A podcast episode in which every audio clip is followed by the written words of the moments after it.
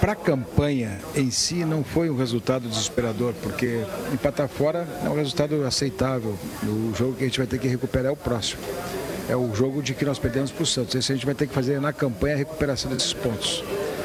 Mas é uma coisa lamentável porque estava na mão o jogo. Estava na mão, a partida estava boa, o Grêmio tinha seguro. O, o Havaí fez pressão depois, no determinado momento do jogo. E na pressão, nessas pressões, tudo acontece, a bola na área, a bola na área, quer dizer, escanteio. Aí vem uma bola daquelas é, perdida de graça também, que entra na área, o bichão não teve infelicidade. Felicidade total vinha bem né, no jogo. É, vinha muito bem no jogo. Acontece, né? mas não é de sangria desatada, só porque, porque ficou gostinho de querer mais. Gostinho de querer mais na partida e aí ficou com esse pênalti, com esse pênalti, com essa, com essa situação mal resolvida. Mas tudo bem, vamos em frente. Agora tem o Fluminense, esse jogo acaba sendo até mais importante aí na véspera do jogo contra a Católica. É, exatamente, fica uma situação importante, fica uma situação relevante. O Grêmio precisa fazer, o Grêmio precisa fazer campanha disso. O Grêmio precisa fazer campanha e precisa necessariamente, pela campanha que fez até o presente momento, vencer o Fluminense, senão não vai ter solução. Precisamos vencer. Presidente, depois do empate, time misto diante da equipe do Havaí, os próximos confrontos, a equipe do Fluminense no final de semana e também a decisão na Libertadores da América é, sobre a classificação. O que, que, se pensa nesse sentido e até mesmo em, quem sabe, reforços de jogadores para a equipe do Grêmio? Algum reforço na zaga? Alguma intenção o senhor, o senhor tem? Reforços?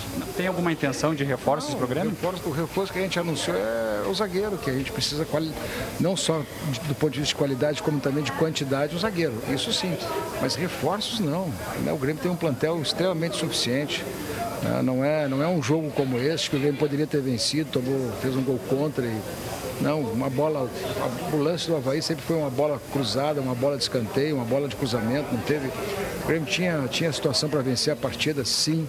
Né? Foi um jogo duro, empate em casa, fora de casa é um resultado de campanha. Né? O jogo que nós vamos ter que recuperar é o jogo de, de, de contra o Santos, né? mas reforçar o plantel por conta de um empate aqui, acho um pouco exagerado da tua parte, mas vamos, mas sem problema. Mas, presidente, questão do zagueiro, o Grêmio tem pressa, o Grêmio acelera, o Grêmio está trabalhando com tranquilidade, porque já estamos em maio e o Grêmio ainda busca zagueiros, o que é um assunto que vem desde o ano passado, presidente. O problema é nosso. E até a metade do ano a gente vai conseguir completar o, elenco com o zagueiro. Mas esse é um problema do Grêmio. O Grêmio tem, tem o Rômulo, tem o Michel, o Grêmio subiu agora o Tonhão, que está tá no elenco, tem quatro zagueiros e tem o sexto zagueiro com o Michel. Então vamos combinar. Né? Nós vamos ter um zagueiro, mas o nosso, nosso prazo para isso é o meio do ano. Quando vier a janela, a Libertadores poderá inscrever jogadores novos e a gente vai ter a complementação do plantel, inclusive para o segundo momento da Copa do Brasil, se nós passarmos agora nessa primeira fase, e também depois do Campeonato Brasileiro. Mas a pressa é nossa, né? não, tem, não tem por que ficar cobrando desde o ano passado, desde esse ano. O problema é nosso. Nós sabemos o que temos que fazer. E o que nós temos que fazer para complementar o plantel é o zagueiro, não tenha dúvida. Tá aí. Obrigado, presidente Romildo Bolzan. Entrevista coletiva aqui na saída do Charo.